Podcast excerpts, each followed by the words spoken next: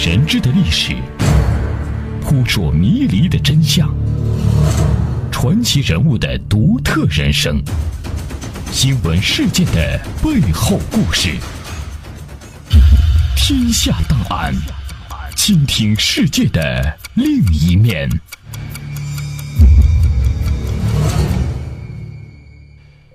这里是天下档案，我是阿东，欢迎大家来到我们的节目当中。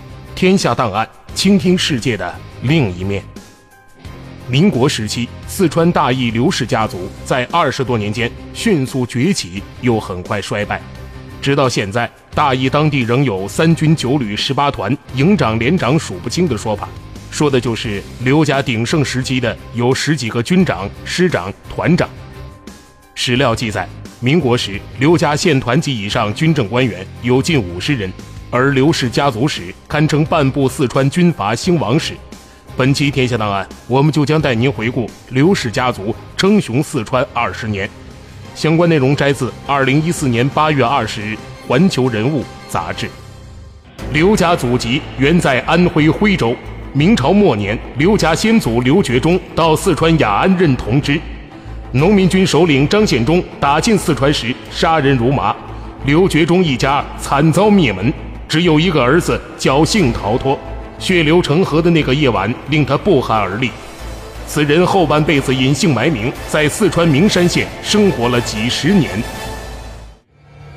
到了刘氏入川后第五代，大约在乾隆年间，刘家才重振门庭，慢慢成了当地望族。清末。当家人刘宗贤有三子，老二刘公敬在清末考中了武秀才。刘公敬的四个儿子中，贩卖稻谷的长子刘文刚一支最兴旺，有水田四十余亩。刘文刚又生了三子，老大元勋，老二元树，老三元聪。刘元勋后来改名刘湘，就是民国年间的四川王。而刘宗贤的三子刘公赞有自耕地四十多亩。创办的酒坊在方圆数十里闻名遐迩。刘公赞有六个儿子，最小的两个就是后来闻名全国的大地主刘文彩和大军阀刘文辉。民国初年，四川军阀混战，刘家也成了气候。一九二七年，川军形成以大义刘家叔侄为首的两个派系，侄子刘湘为首的速成系，主要骨干有杨森、唐世尊等；以叔叔刘文辉为首的保定系。主要骨干有邓锡侯、田颂尧等。刘湘生于一八九零年，一九零六年，十七岁的刘湘瞒着家人报考四川武备学堂陆军便木队，被录取。毕业后分配到刚组建不久的新军当见习官。四川武备学堂是四川创办的第一所军事学堂，毕业生控制了川军的各级领导权，形成了武备系。一九一二年。武备学堂出身的刘湘接替杨森担任第二营营长，驻守四川泸州。此后步步升迁，由旅长、师长、军长到总司令。到一九三二年二刘大战前，已掌握了十万兵马。刘文辉则生于一八九五年，字自乾，论辈分是刘湘的叔叔，年龄却比刘湘小五岁。十三岁时，刘文辉到成都读陆军小学堂。后来读过陆军中学、保定军官学校，毕业后靠侄子刘湘提携当了下级军官，以后逐步当上川军师长、二十四军军长、四川省政府主席等职。不过，一等羽翼丰满，他便开始自立门户，与刘湘由合作转为对抗。二刘大战前，他掌握兵力十一万，比刘湘还多。一九三二年，刘氏叔侄为争霸四川，矛盾不可调和。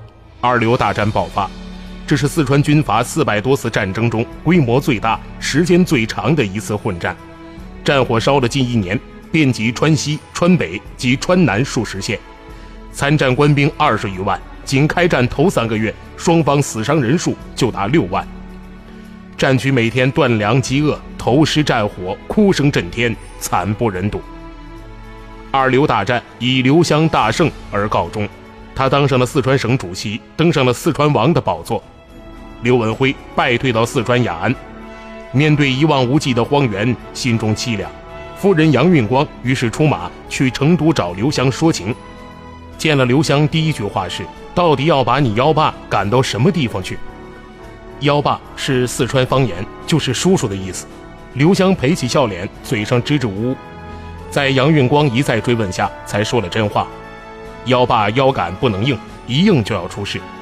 我不是要搞垮他，只想压一压他的气焰。既然婶婶出面说话，那就让幺爸在雅安享福吧。后来，刘文辉请求国民党中央将今天的四川凉山和雅安两地划归西康。蒋介石让刘湘定夺，刘湘坚决反对。直到刘湘死后，刘文辉再次提出西康建省。此时，蒋介石考虑全盘局势，为取得刘文辉支持，把原属四川省的雅安、西昌两个专区划归西康。一九三九年元旦，西康建省，刘文辉是首任省主席。这年他正好四十岁，他写了个条幅：“生命始于四十”，挂在办公室里，在当地。他励精图治，锐意经营，开办矿山，兴建学校，倒也使西康呈现出新气象。蒋介石统一全国后，刘湘一度被蒋利用，参与反共，但刘蒋之间也在激烈争夺对四川的控制权。红军刚开始长征，蒋介石就命刘湘赴南京商讨追剿。刘湘顾虑重重，对心腹说：“红军西来，假如目的在于四川，当然我们吃不消，但未尝不可一拼。”如果红军只是借道，那就更不成问题。但蒋介石如果借这个机会派军队入川，则我们同红军作战，胜利是替蒋造机会，失败就更不必说了。果然，蒋介石在一九三五年一月派出参谋团两千余人进驻重庆，名义上是督导剿匪，实际上却在干涉四川军政。此时，中央红军正准备在泸州与宜宾之间渡过长江。到川北或川西与红四方面军会合，刘湘吩咐手下，黔北的红军只要不危及我们的政治生命，我们就须以周旋，保存实力，绝不对抗。红军飞夺泸定桥后，迅速北上川西北茂功地区，刘湘松了口气。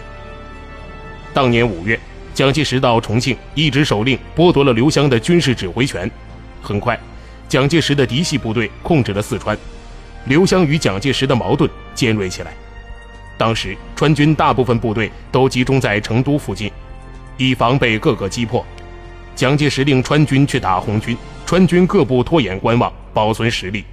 川军对蒋介石的阳奉阴违，客观上有利于红军北上。在与蒋介石的对抗中，刘湘也逐渐改变了自己的立场，由反共拥蒋的地方军阀转变为愿意参加抗日的地方实力派。一九三七年，卢沟桥事变爆发，刘湘电呈蒋介石请缨抗日。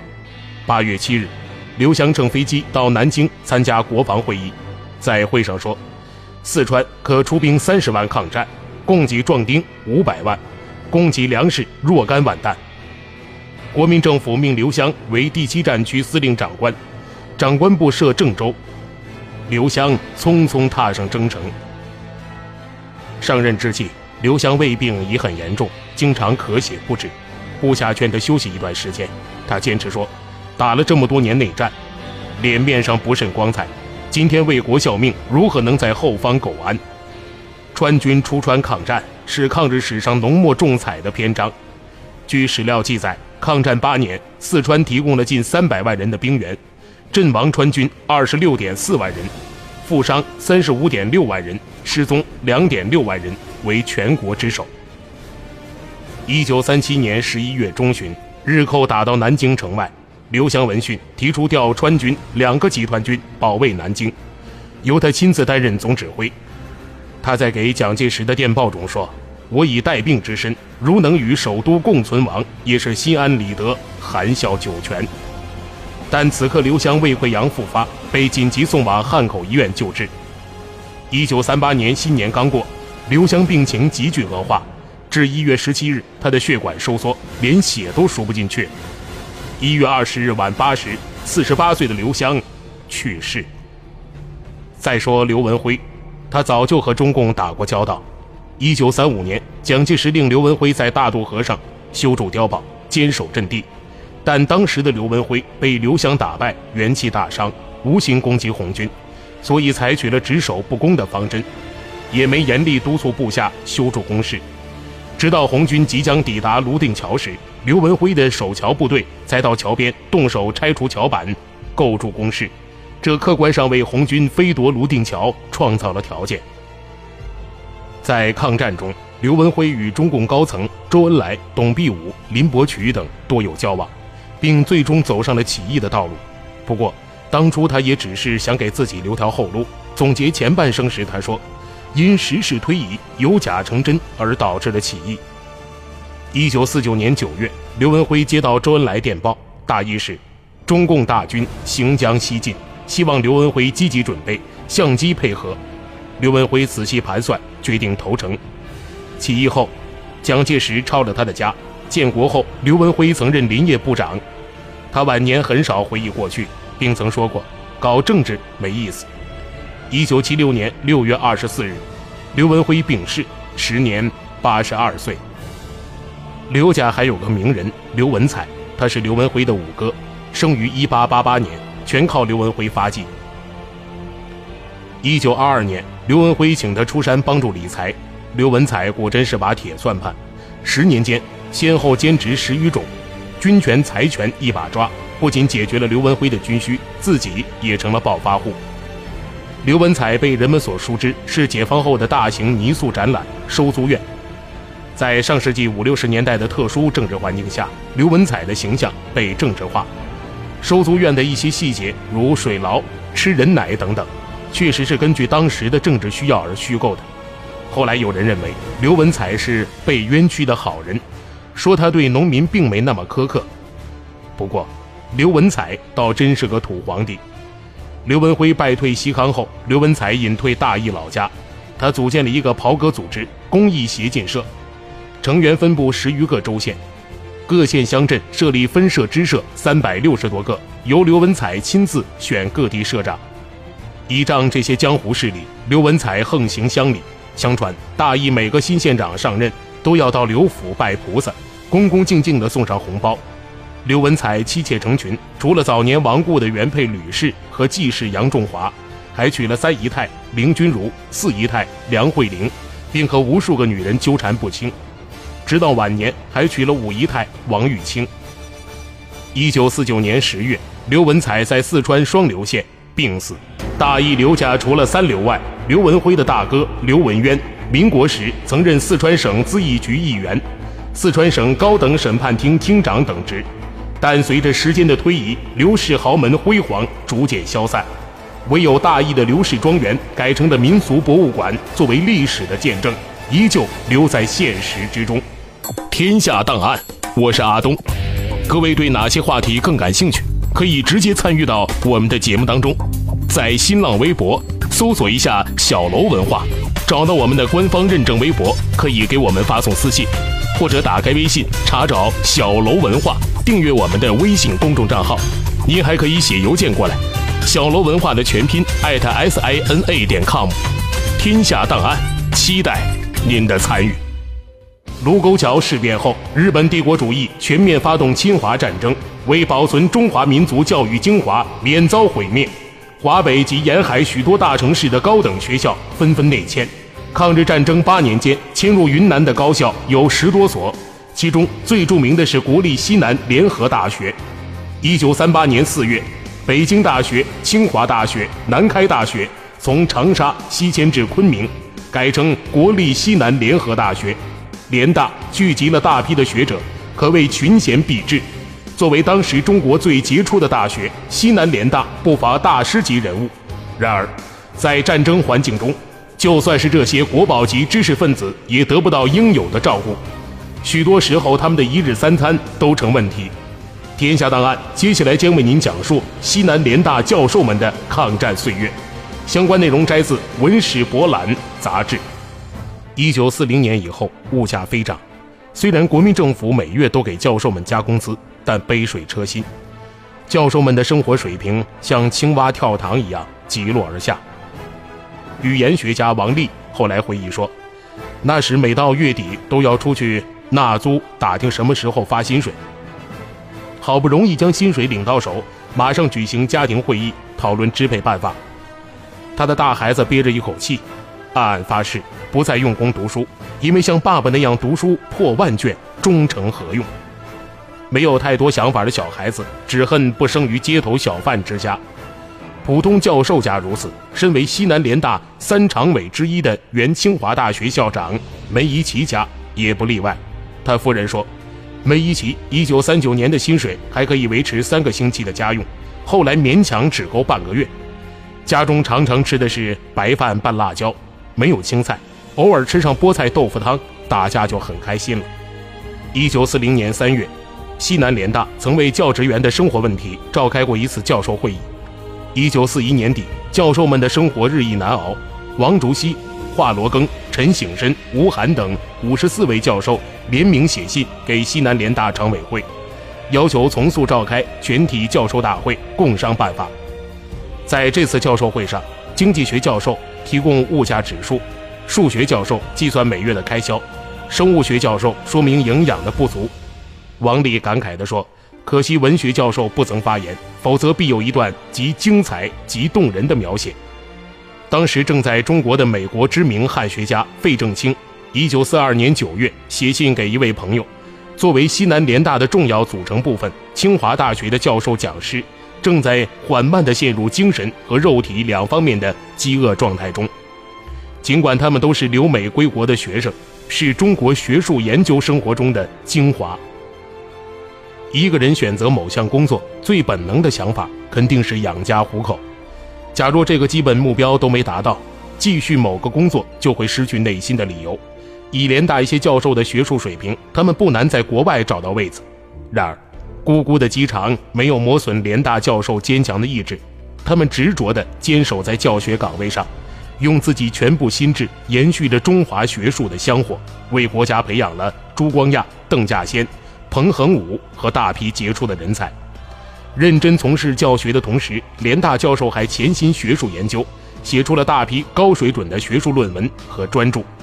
毫不夸张地说，没有西南联大培育的那些人才，没有西南联大奠定的雄厚的科研基础，中国日后的科技水平会大打折扣，两弹一星等航天事业的发展会受到直接影响。到底是一种什么样的力量支撑着当年的中国学人走向前方的脚步呢？联大教授的坚守，首先与他们对国情的认识有关。由于长期的专制统治，中国一直是一个非常落后的国家，科技很不发达，国民经济濒临崩溃。尽管在1927年到1937年之间，国民政府进行了卓有成效的经济建设。在欧美经济大萧条的背景下，创造了黄金十年的发展奇迹，各项经济和工业指标有了长足的进步，令世界瞩目，也为抗战的最终胜利打下了最基本的物质基础。然而，抗战的全面爆发，还是打破了一切规划和建设。正因为抗日战争的整体经济环境非常糟糕，一般老百姓生活的极其艰难，中国知识分子又素有家国天下的情怀。总希望为灾难中的祖国分担点什么，自然容易对国家生出体恤之心。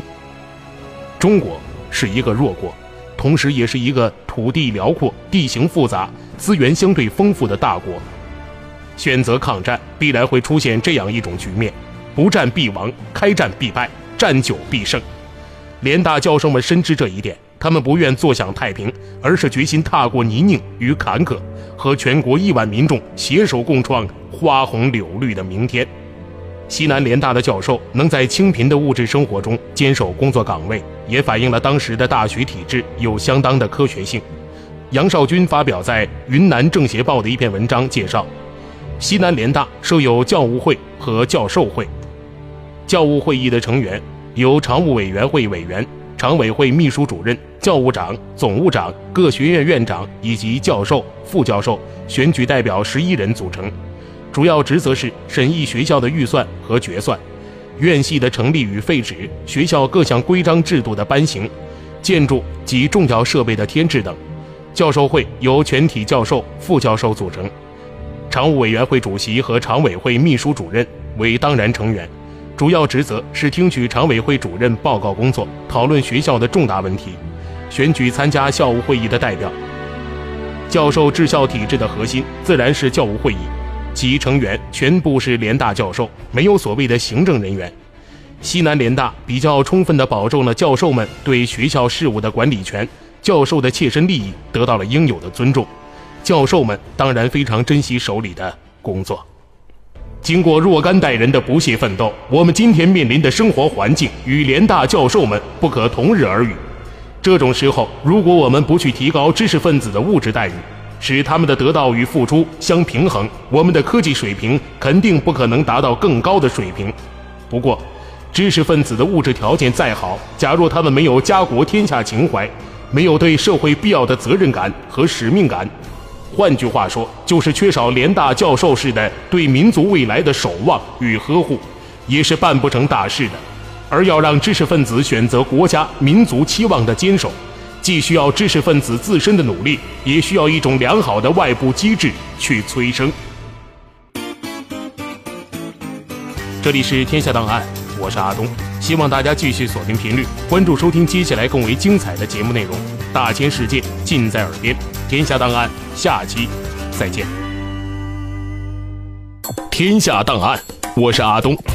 各位对哪些话题更感兴趣？可以直接参与到我们的节目当中，在新浪微博搜索一下“小楼文化”，找到我们的官方认证微博，可以给我们发送私信，或者打开微信查找“小楼文化”。订阅我们的微信公众账号，您还可以写邮件过来。小罗文化的全拼艾特 s i n a 点 com，天下档案，期待您的参与。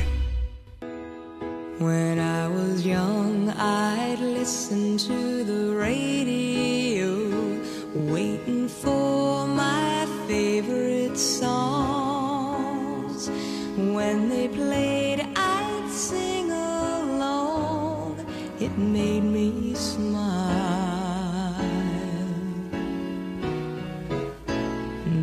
were such happy times and not so long ago.